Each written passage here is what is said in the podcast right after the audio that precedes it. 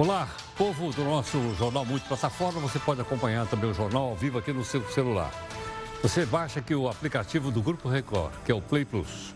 Ou então, se você tiver no computador no tablet, está no YouTube, no Facebook, no Instagram, enfim, todas as redes sociais que você tem aí à sua disposição, o jornal também está lá. Bom, o nosso herói, que é o Faísca, uh, parece que ele está no Congresso Nacional, está tudo vazio. Será que aconteceu? Ao contrário do que se esperava, o Faísca, que é o nosso anti-herói aqui do Jornal da Record News, hoje ele foi trabalhar, olha lá, ele foi trabalhar. Ele queria festejar o ponto facultativo dos funcionários públicos que comemoram o seu dia. E ele foi demovido disso pela bancada do PGG, está lá, ó, que é o Partido dos Gatos Gatunos. Por quê? Eles se juntaram e adiaram o feriado para quinta-feira. E vão emendar com a sexta, que também no judiciário é feriado. Bom, depois vem sábado domingo e só volta o batente na segundona. Com moderação, é claro, porque os gatos não são de ferro.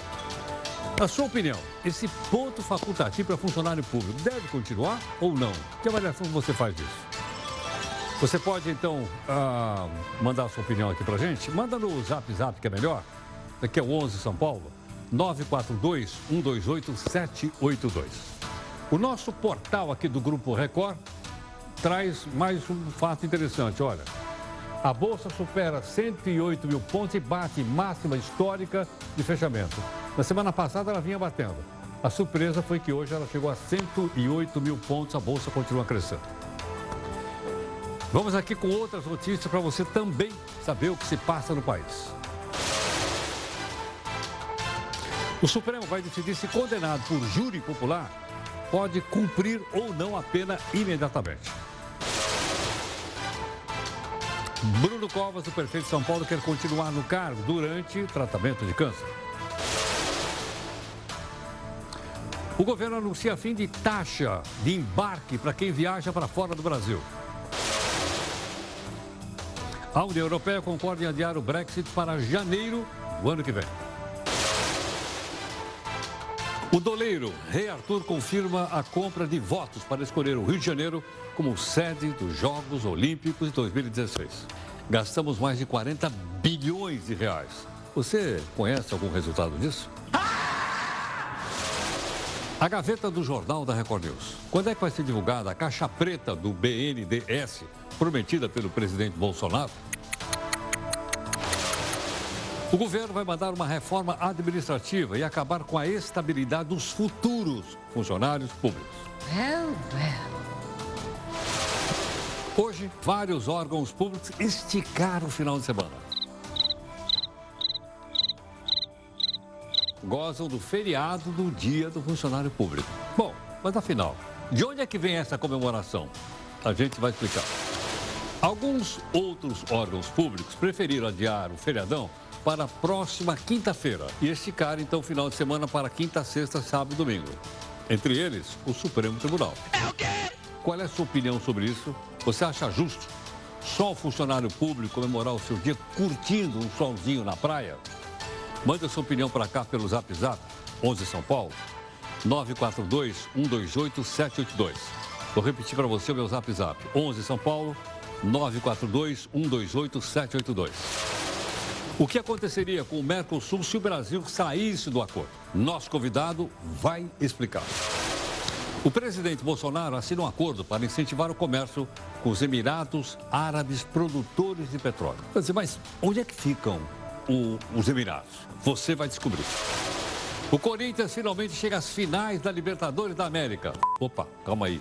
É com o time feminino. Ele enfrenta a Ferroviária de Araraquara em Quito, no Equador.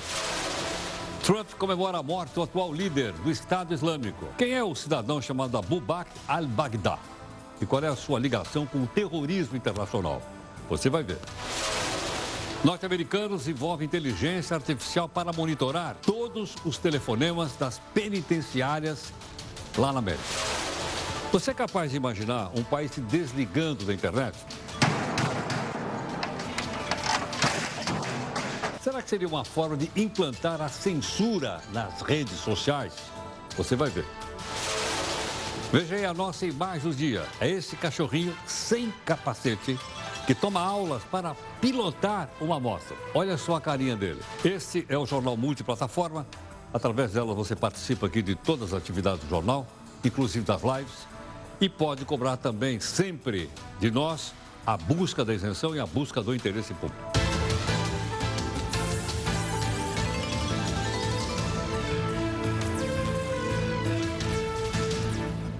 Soma nas plataformas o podcast que tem também às 5 da tarde aqui no portal r7.com. Depois das 6 e 15 tem a reunião de pauta. Né? Hoje estávamos, eu e a Júlia, eu quase não falei nada, porque só falou a Júlia aí na reunião de pauta hoje. Ela estava com, a, reunião de pauta à ponta da língua. Bom, você pode fazer aqui os comentários, nossa hashtag aqui fácil, é JR News. E nós temos então aqui para você também o nosso desafio de hoje. Nosso desafio qual é? É o desafio pelo Leonardo da Vinci, né, que você conhece logicamente. Nada nos engana tanto como a nossa própria opinião. Vou repetir. Ele deve saber o que fala, hein? Nada nos engana tanto como a nossa própria opinião. Aliás, a maior exposição do Leonardo da Vinci está acontecendo essa semana no Museu do Louvre, lá em Paris. Vale a pena, né? A gente dá uma. Quer dizer, se é que dá para dar uma passada. Bom, hoje é o dia do funcionário público. Muitos deles estão curtindo uma bela folga. O que me chama a atenção é que várias pessoas não sabiam isso, nem eu, fiquei sabendo quando cheguei aqui. Ou seja, eles já ganharam uma parte, ganhou o final de semana prolongado. Enquanto isso, vários outros órgãos públicos ficaram fechados. Escola ficou fechada, hospital foi mês a mês fechado. Mas a pergunta que não quer calar é o seguinte: da onde vem essa comemoração? Veja aqui no texto da Neide Martingo. O funcionário público descansou hoje com ponto facultativo em comemoração ao Dia do Servidor Público, órgãos e autarquias não tiveram expediente ou trabalharam em esquema de plantão, com horários reduzidos. Em São Paulo, ficaram de portas fechadas, por exemplo, o Poupa Tempo, o Procon, as cinco unidades da Fundação Pro Sangue, o Detran e as praças de atendimento das subprefeituras. Já a maioria dos tribunais preferiu adiar o feriado do Dia do Servidor Público para o dia 31, quinta-feira. Isso porque é possível ter um descanso ainda mais prolongado. Na sexta, dia 1 de novembro, é dia de Todos os Santos e sábado é dia de finados. Ambos são feriados no Poder Judiciário. Estão nessa o STF, o STJ e o TST. Ou seja, a folga será de quinta a domingo. Ah, mas que vergonha! A comemoração do Dia do Funcionário Público teve início em 1937, mesmo ano do golpe do então presidente Getúlio Vargas, que instaurou o Estado Novo e anunciou uma nova Constituição, conhecida como Constituição Polaca. Alargou os poderes do presidente. Ah, agora eu entendi! Agora eu saquei! As leis que regem os direitos e deveres dos funcionários que prestam serviços públicos estão no decreto de 28 de outubro de 1939, motivo pelo qual é o dia da comemoração da categoria. Eu não acredito no que eu ouvi. Não acredito no que eu ouvi, não pode ser verdade isso que eu escutei agora. Trata-se, portanto, do populismo de Getúlio Vargas, que sobrevive até hoje. Ele queria ganhar a confiança dos trabalhadores e sobrou para o bolso de cada um de nós. Bom, uh, os órgãos públicos aqui em São Paulo não funcionaram, escola, nem faculdade, nem coisa nenhuma. Porque é dia do funcionário público, é ponto facultativo. Outros preferiram adiar o feriadão, como eu acabei de explicar para você agora, na próxima quinta-feira. Supremo e tal, e tal, e tal, e tal. Nossa, e nós, essa é a nossa pergunta. Você acha justo o funcionário comemorar seu dia curtindo um solzinho na praia?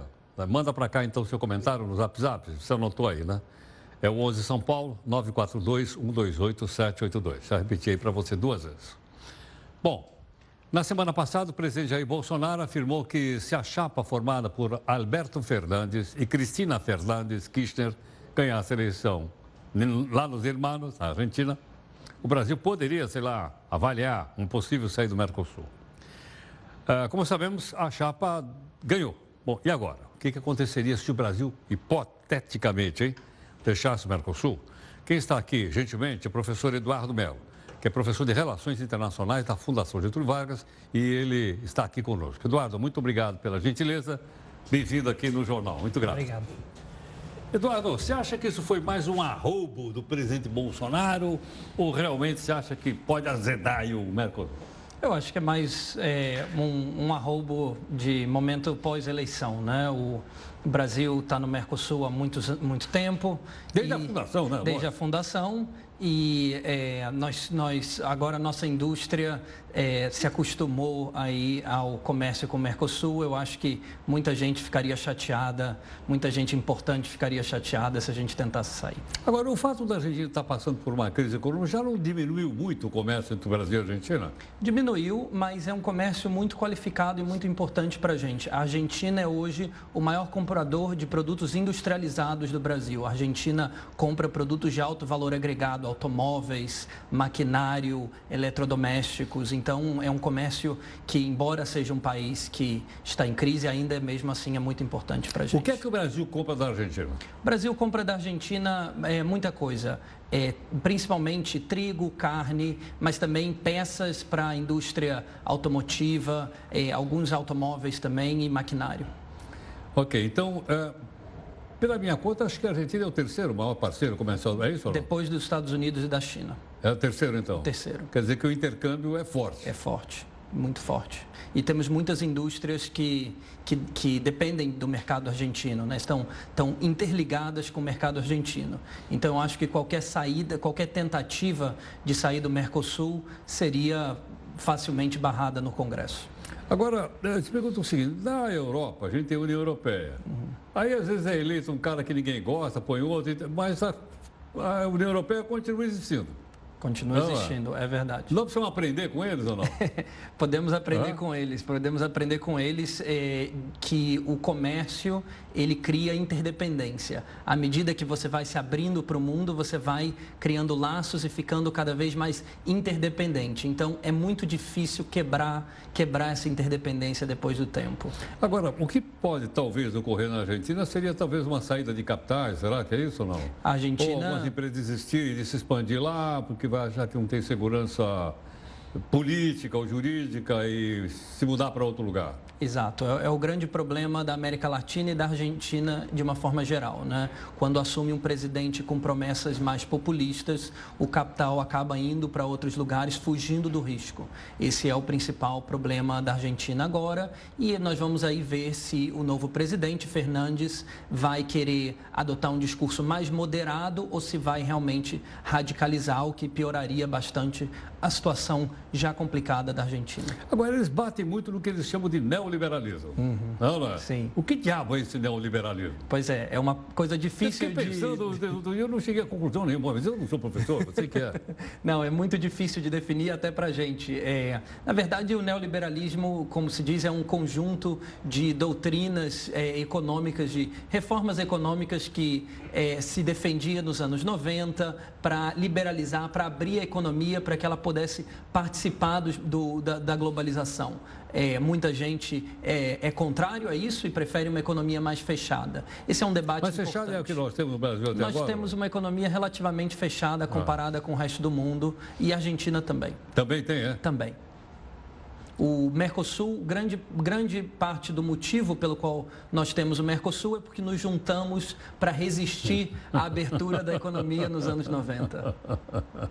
Interessante, hein? Sim. Então, é, porque você percebe que a União Europeia se juntou por outro motivo, né? Se juntou para abrir, abrir, não é isso ou não? Se juntou para a gente poder concorrer no mercado global. Exato. E nós resolvemos se fechar aqui no Mercosul. Nós, nós, nós sempre fomos muito resistentes à, à abertura. Faz parte do nosso, do nosso passado também, de um Estado desenvolvimentista que, ao invés de buscar competitividade para exportar, buscava proteger indústrias para o mercado doméstico. Sei.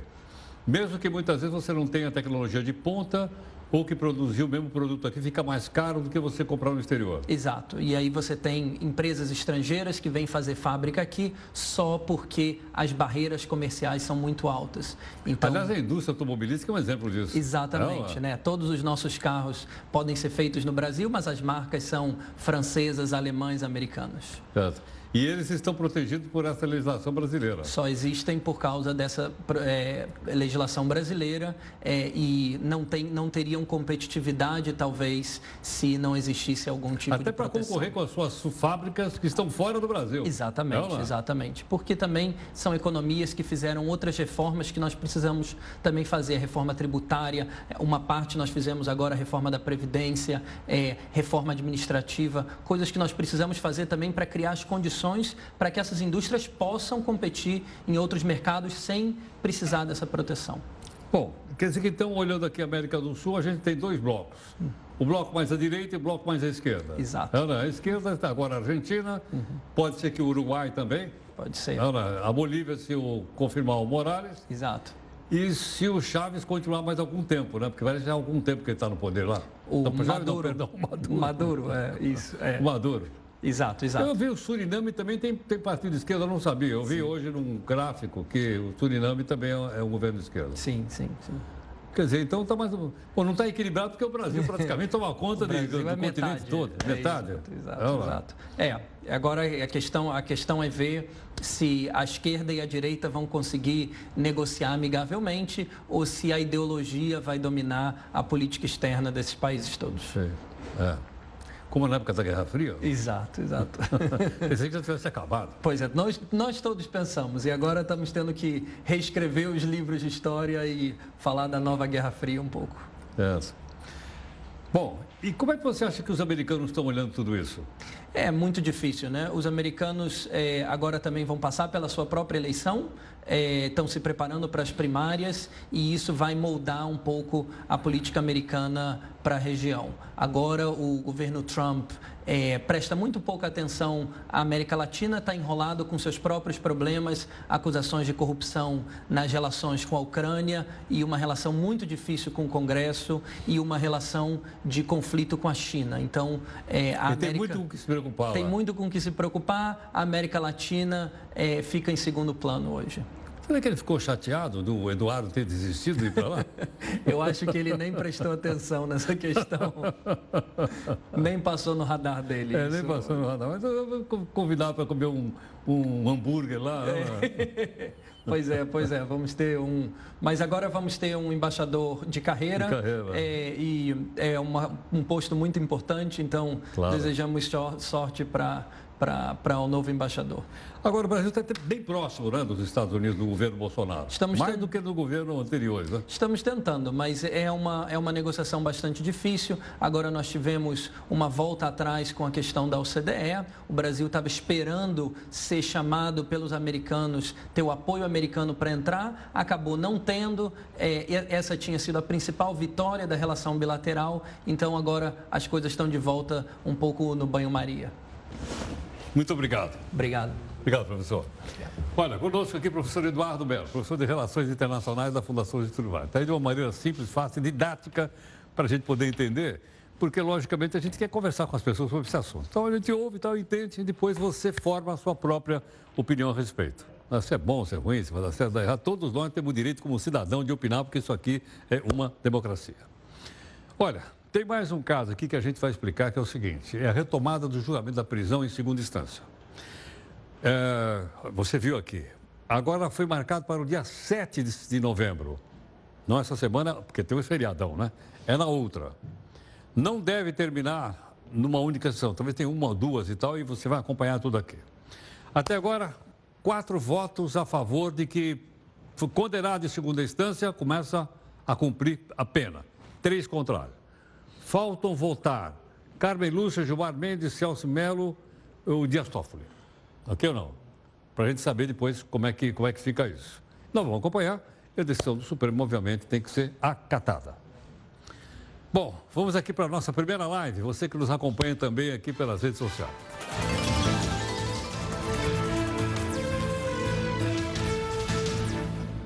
Bom, a gente sempre mostra para você aqui no jornal as viagens de Suas Excelências que são os dedicados parlamentares brasileiros, né, que vão ver algumas coisas extraordinárias no exterior para trazer aqui para nós, ok ou não? Então vamos lá, aqueles que estão viajando por nossa conta. Vamos lá, o primeiro deles, viagem, participar da primeira conferência hispânica hispânica das cidades amigas do idoso. Pô, então dá o endereço. Onde é que é? Ah, o pessoal foi para Madrid, Espanha. É uma boa. Olha lá. Quem é que foi para Madrid, Espanha e tal e tal? Foi o deputado Denis Bezerra, do Ceará. Ele foi lá e tal, em Madrid. Eu fui às touradas de Madrid e tal, e tal, e tal, e tal. Legal. Obrigado. Além dele, viajou também a deputada Lídice da Mata, da Bahia. Também foi lá ver os idosos de Madrid para ver como é que eles são tratados lá. Foi passear na Tocha, que é a estação de trem, muito bonito, tem lá. É isso aí. Tratamento dos idosos lá. Tem mais um aí ou não? Que foi? Ou não? Não sei se temos dois ou temos três que viajaram. Eu estou meio perdido aqui. Bom, sem problema. Se tiver mais um, a gente vai mostrar como você vê. Vamos mostrar o impostômetro aí para ver onde vem a grana ou não? Bom, vamos lá. Olha, não, não esquece que já passou dos dois tri, hein? Olha lá. Nós já gastamos, nós gastamos não, nós já pagamos mais de 2 trilhões de reais de imposto. E nós continuamos colocando a grana e vai chegar no final do ano ainda eles vão dizer que vai faltar dinheiro. Pode esperar. Chama-se déficit primário. Ok? Bom, o governo de São Paulo decidiu cobrar somente agora cerca de 150 milhões de reais o imposto sobre peixe. imposto sobre peixe? É. É o ICMS, Imposto sobre Circulação de Mercadorias e Bens e Serviços. Todo o Estado cobra. Mas eu não sei por que razão, desde 2015, o governo de São Paulo não cobrava ICMS em cima do peixe. E a cobrança atinge principalmente restaurante de peixe, entre eles o do Japa. É ou não é? Tem bastante lá. Aí gerou polêmica. Bom, aí nós queremos uh, por que, que isso é polêmico? Vamos acompanhar aqui o texto da Jéssica Veloso. Um rodízio japonês aqui, uma saidinha para comer temaki ali. Tem gente que não suporta a culinária japonesa, enquanto outros não vivem sem.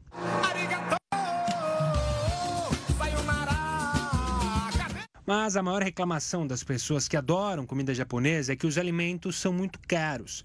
Os rodízios variam muito de preço. Tem lugares que cobram 60 reais por pessoa, enquanto outros podem chegar até 150 reais ou mais.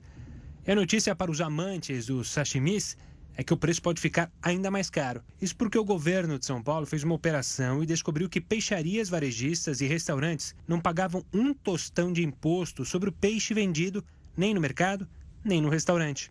Todas as empresas do Simples Nacional, eles não tinham esse esse tributo na sua, na sua alíquota, né? Porque a, o imposto do Simples Nacional, como a palavra mesmo diz, ele é simples. Então, todo mundo que produz, é, que vende, aliás, que vende o pescado né, no restaurante, ele no final do mês ele paga uma única alíquota. Né? Ele tira sua guia lá, o DARI, e recolhe o seu imposto.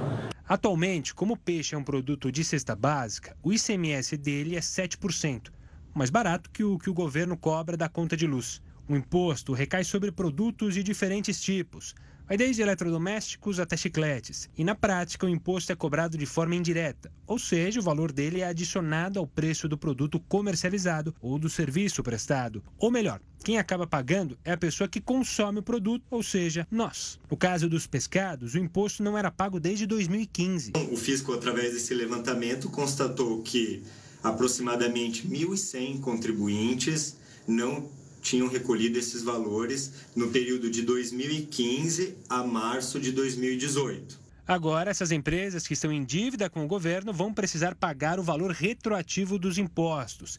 E também uma multa de 10% sobre o valor que se deve. São mais de 150 milhões de reais em dívida. O contribuinte é, tem que corrigir esses valores até a data de hoje a colocar também uma multa que gira em torno de aproximadamente de 10%, normalmente 10%. Se já for inscrito em dívida ativa, a multa será de 20%, mas nos casos dos contribuintes que foram selecionados, era, a multa aplicável era de 10% ainda.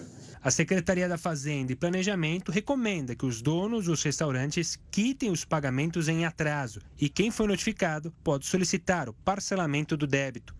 Em virtude também dessa operação, foi publicada uma resolução conjunta da Secretaria da Fazenda e Planejamento com a Procuradoria-Geral do Estado em agosto desse ano, possibilitando o parcelamento desses valores em até 60 vezes. Então, o contribuinte que porventura é, acha que o valor seja muito alto para ele pagar à vista, ele pode aderir ao parcelamento. A adesão ao parcelamento pode ser realizada até o final desse ano. A Abrase, Associação Brasileira de Bares e Restaurantes, acredita que muitas empresas serão impactadas. O presidente da entidade, Percival Maricato, afirma que os estabelecimentos não têm condições de arcar com mais essa despesa. E, de repente, milhares de bares e restaurantes, pequenos empreendedores, passaram a dever 200, 500 mil é, valores expressivos para o Estado, valores impagáveis. O ICMS está previsto na legislação há mais de 20 anos, mas para a associação, além de nunca ter sido exigido, a cobrança é injusta. O governo do Estado começou a cobrar ICMS sobre pescado, um imposto que não cobrava há mais de 20 anos, que pelo jeito nem o governo sabia que existia. E para quem gosta de um peixe fresquinho, a dúvida que fica é quanto vai ter que sair do nosso bolso para pagar no imposto que havia ficado esquecido dentro da geladeira. Bom, o Supremo vai decidir se é constitucional o seguinte: se réus condenados começariam a cumprir penas imediatamente após a decisão do júri popular. Nós estamos falando então de uma pessoa que vai a júri popular, é condenado no tribunal de júri, né? e se ela começa ou não cumprir a pena, portanto, seria na primeira instância. Por unanimidade, o plenário virtual do tribunal reconheceu a repercussão do tema. O relator do recurso é o ministro Luiz Roberto Barroso, você conhece. Não ainda não há data marcada para o julgamento em plenário. Ok? O júri popular, já foi dito aqui para nós, é formado por sete pessoas e julga pessoas que cometeram crimes com dolo. Dolo, que você sabe, é quando há intenção né, de se fazer alguma coisa, principalmente de matar. Aí seria um homicídio.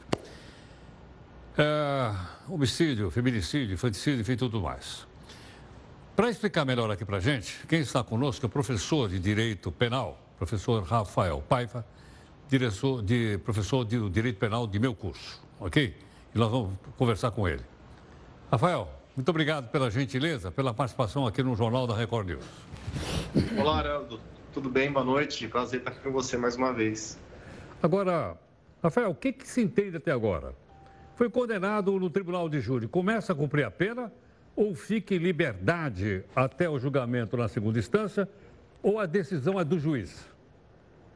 Então, Heródoto, a regra do nosso processo penal hoje é de que o indivíduo, uma, uma vez condenado pelo tribunal do júri, ele tem o direito de responder o processo a, a, na fase de apelação é, em liberdade. Esse julgamento do STF, agora esse novo julgamento, ele é bastante parecido com aquele segundo julgamento que já começou, inclusive, já tem quatro votos a três, que discute a questão da prisão é, após a decisão condenatória de segunda instância.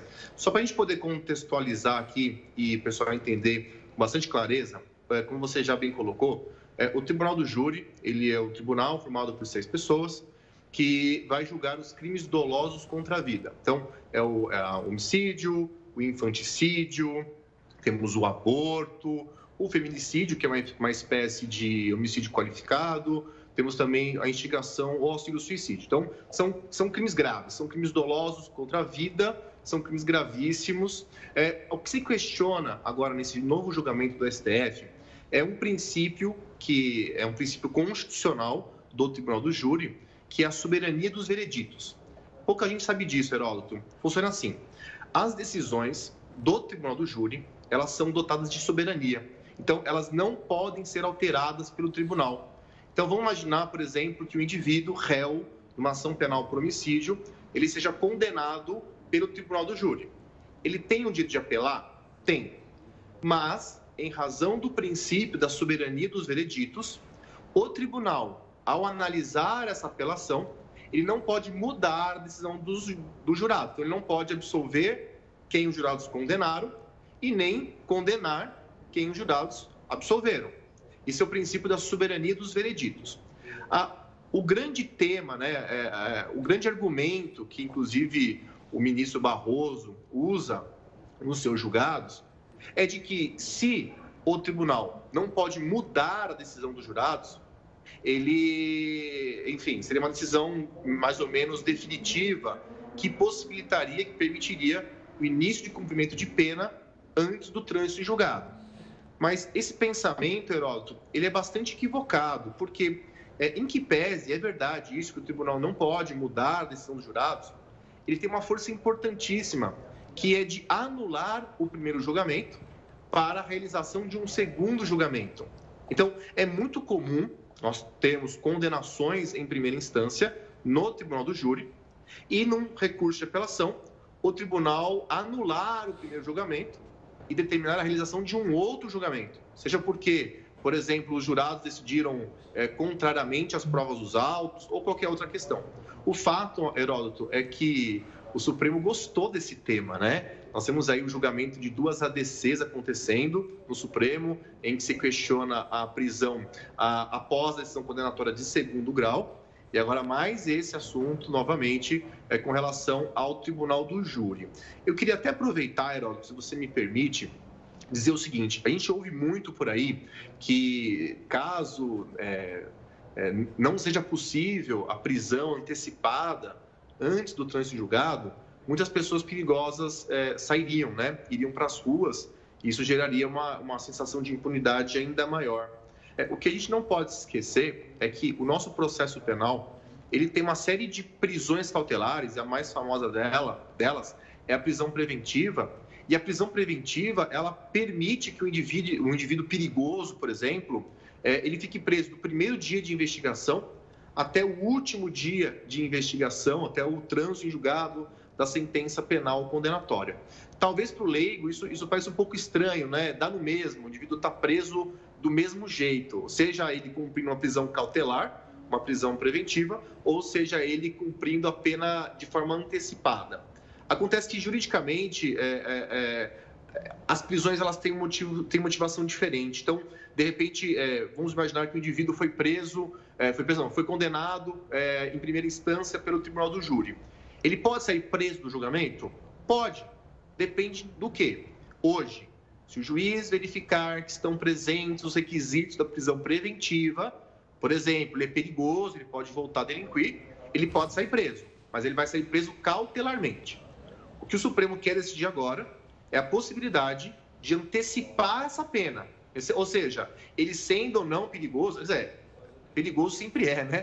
Porque se matou uma pessoa, é, a gente parte do princípio que é perigoso. Mas, assim, sem analisar é, outros aspectos com relação ao indivíduo, apenas com relação àquele fato. Então, o STF agora vai decidir se é possível ou não é, antecipar o cumprimento de pena para crimes dolosos contra a vida antes dos outros crimes ainda, agora após a sentença condenatória de primeiro grau. Tá legal? Tá legal. Agora, Rafael, o ministro falou também que esses recursos são só para os ricos. Sim. Os pobres amargam atrás da, das grades. E aí? É verdade. É, essa, essa, é uma questão interessante, porque a gente vive, é, infelizmente, num país de grande impunidade, principalmente com relação a esses grandes, grandes figuras, né? Grandes políticos, grandes empresários. Isso, isso gera na gente uma sensação de revolta e você tá, está super certo. De fato, é, só quem consegue acessar os tribunais superiores são os clientes mais abastados, que têm um, um poderio financeiro um pouco maior.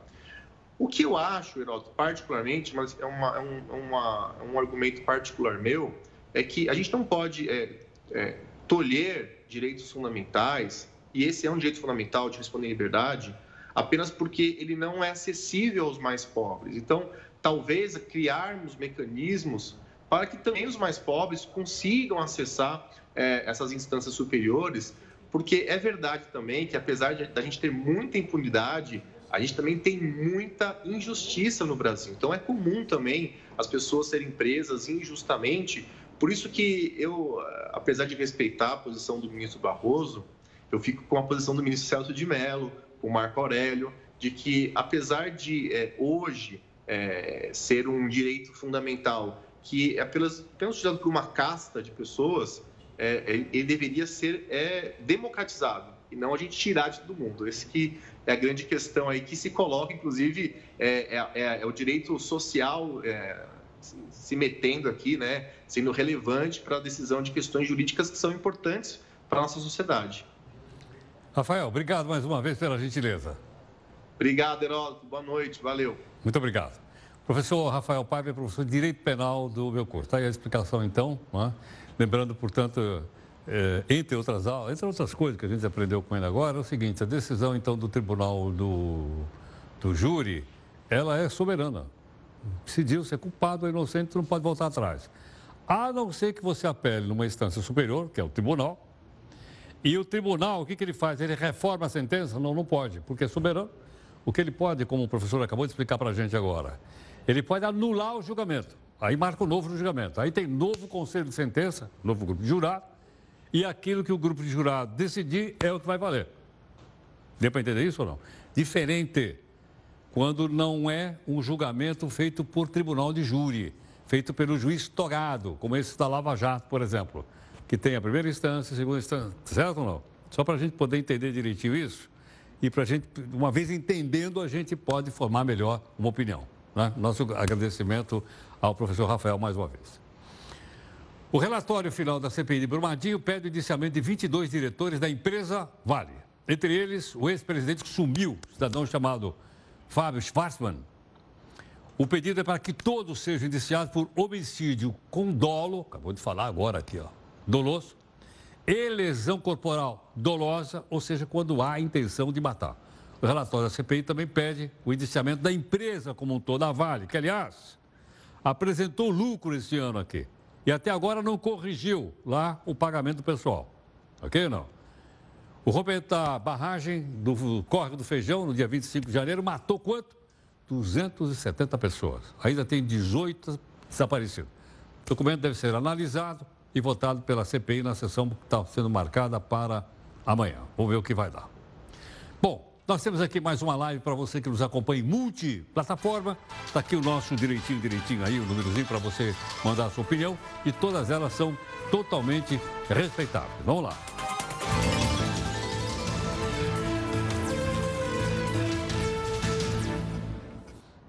O governo norte-americano divulgou a foto do cachorrinho, ou de um cão, é, que se feriu gravemente numa ação do exército americano contra o atual líder do Estado Islâmico.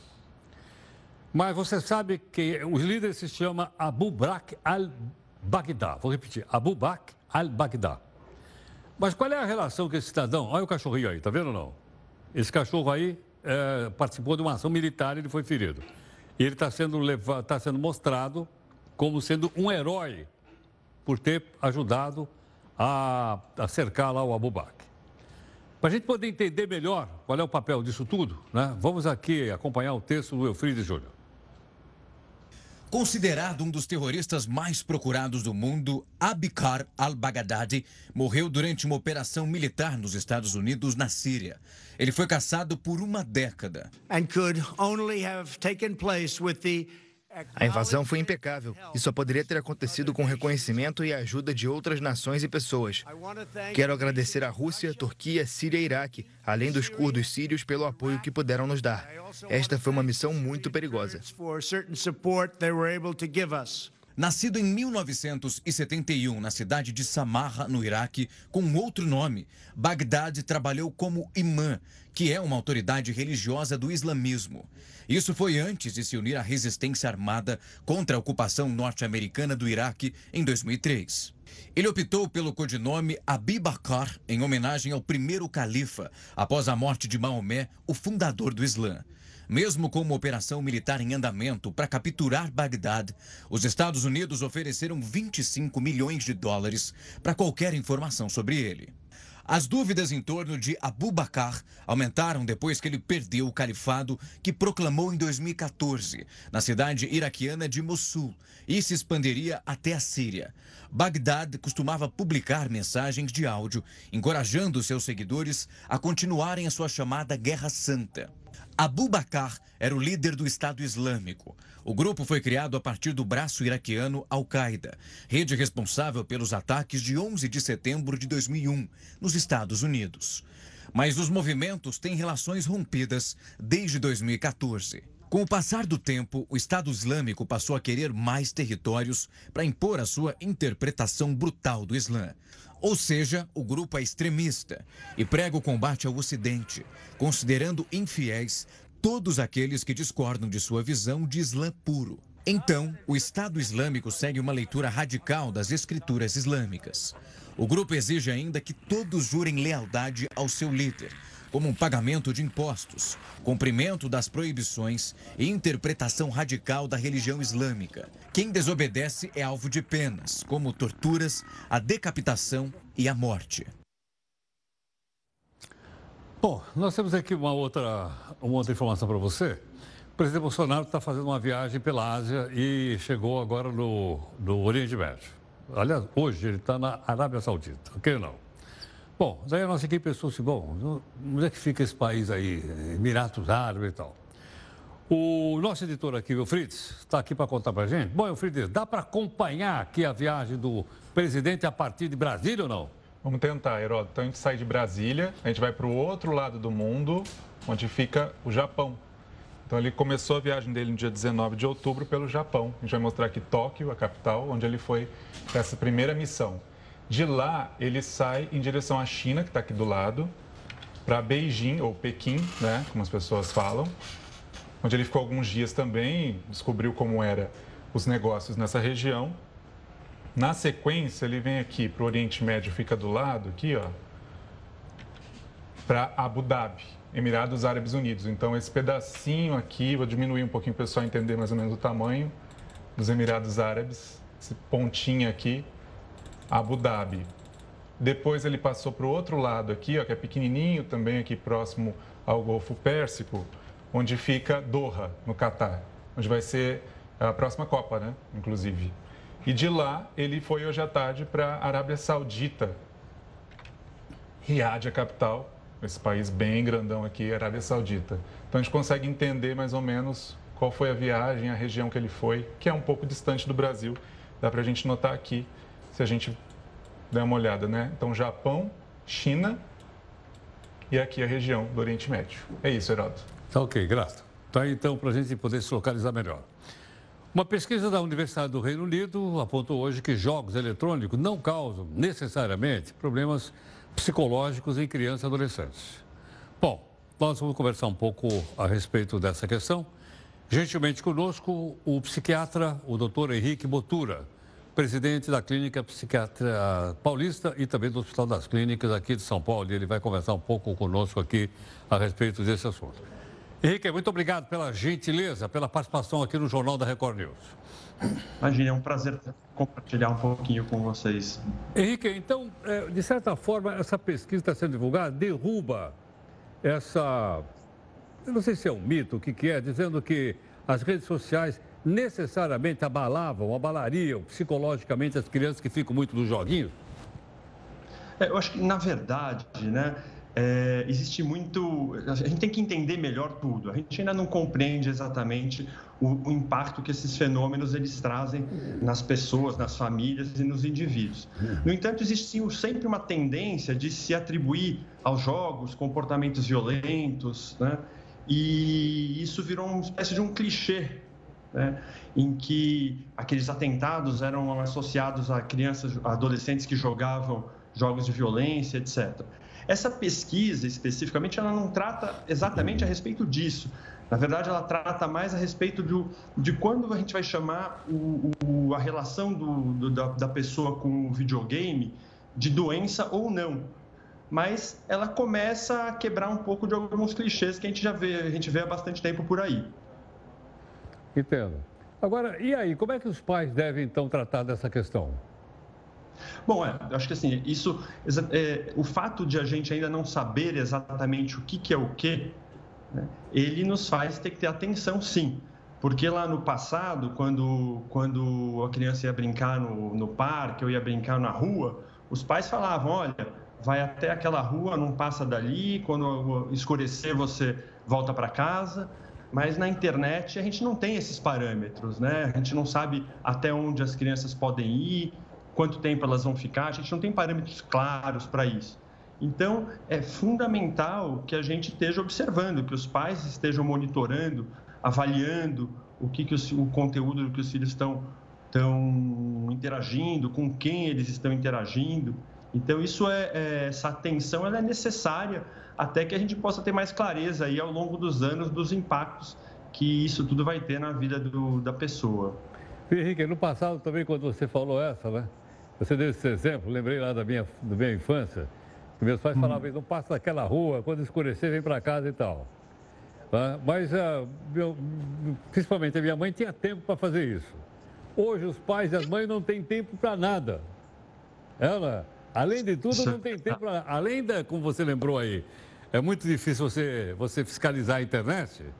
Né? O tempo também é menor, eu suponho. É, assim, o, o, o, parece que o mundo mudou, né? E hoje a gente tem muito menos tempo para fazer coisas que antes eram muito mais é, usuais.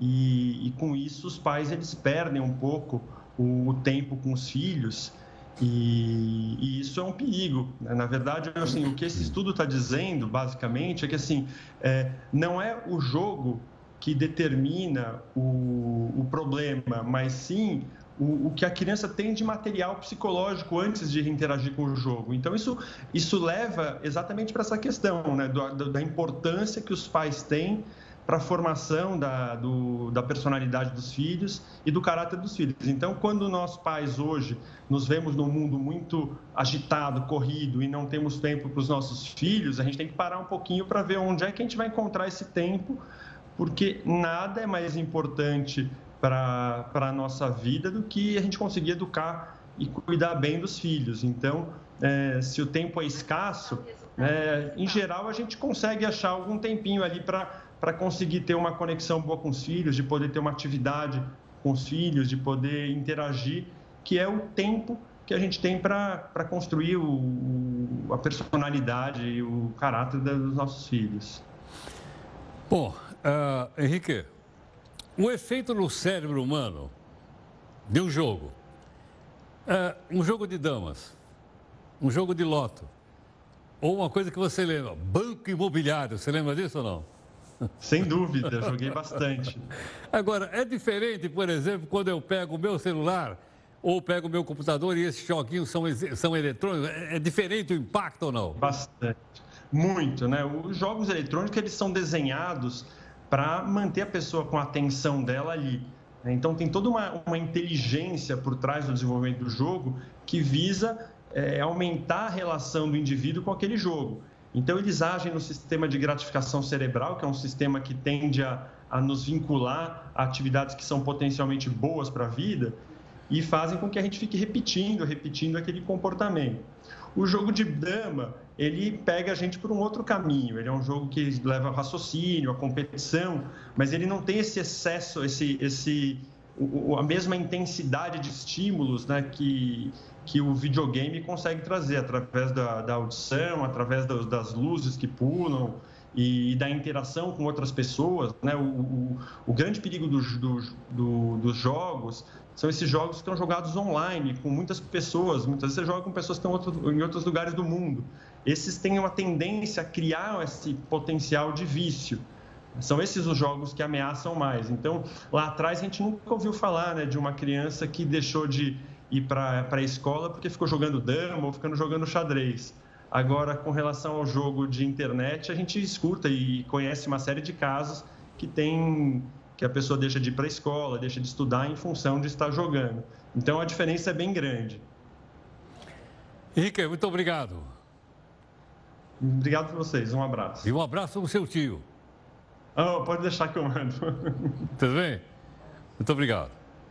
O tio é o, é o engenheiro Célio Botura, que também já várias vezes aqui nos atendeu aqui, é o especialista em trânsito. E o doutor Henrique Botura é psiquiatra da Clínica de Psiquiatria Paulista e também do Hospital das Clínicas aqui. Professor. Bom, vamos à nossa terceira live para você fazer os comentários a respeito da folga do funcionalismo público. Tem gente falando de um lado, tem gente falando do outro. Vamos lá.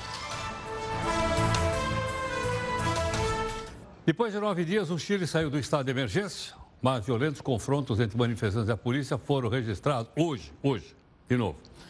Número de mortes por conta da, do protesto agora subiu de 18 para 20. A pancadaria começou no momento em que o presidente Sebastião Pinheira anunciava um novo gabinete, gabinete é, ministro. Enquanto isso, a polícia usou bomba de gás lacrimogêneo contra mil manifestantes em frente ao Palácio Presidencial que se chama La Moneda e fica em em, na capital do, do próprio Chile. Está né? Tá aí, então, a, a, a representação. Santiago, capital do Chile. Na Bolívia, outra confusão. Por quê? Porque lá tem um confronto entre o pessoal que apoia o presidente Morales e os oposicionistas que não aceitam o resultado da eleição que terminou em primeiro turno. Teve cerca de 30 feridos em Santa Cruz, Cochabamba e La Paz, que é a cidade mais importante. Não é a capital, mas é a capital, é a cidade mais importante. Ao menos cinco pessoas teriam sido baleadas e um homem estaria em estado gravíssimo da confusão. E os protestos não param só lá. Mais um. Protesto também no Iraque.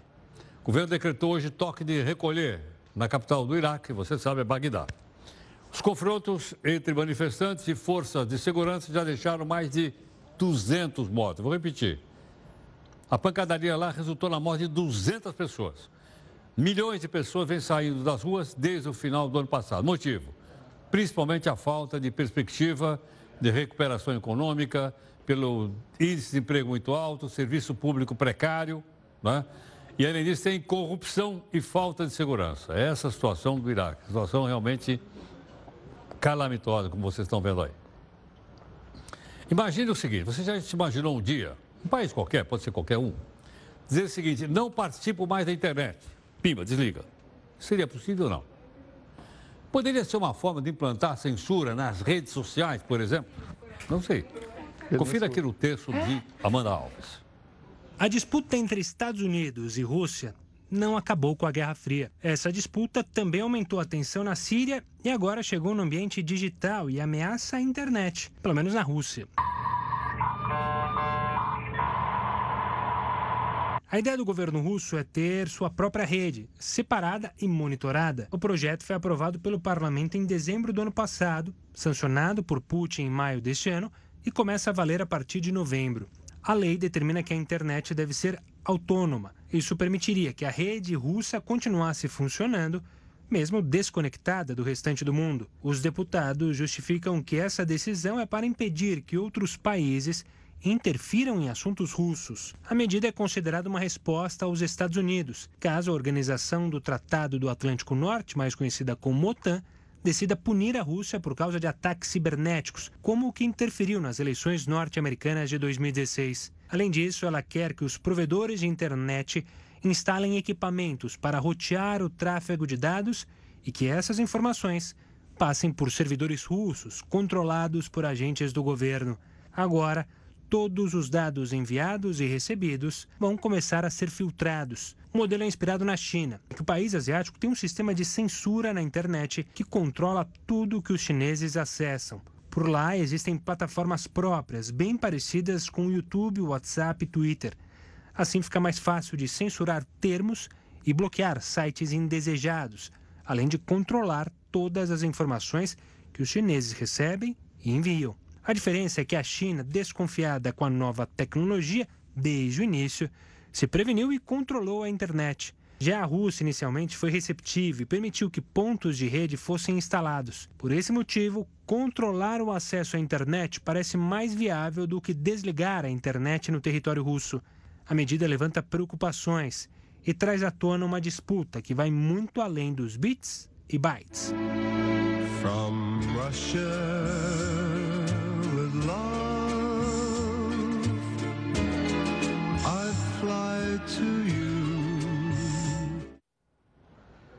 Fazia tempo que eu não vi o tema. From Russia with Love. Um filme do 007. Bom, muito obrigado aqui pela sua gentileza conosco, em nome da nossa equipe aqui, técnicos e jornalistas. Tem a live aqui para você acompanhar com a gente.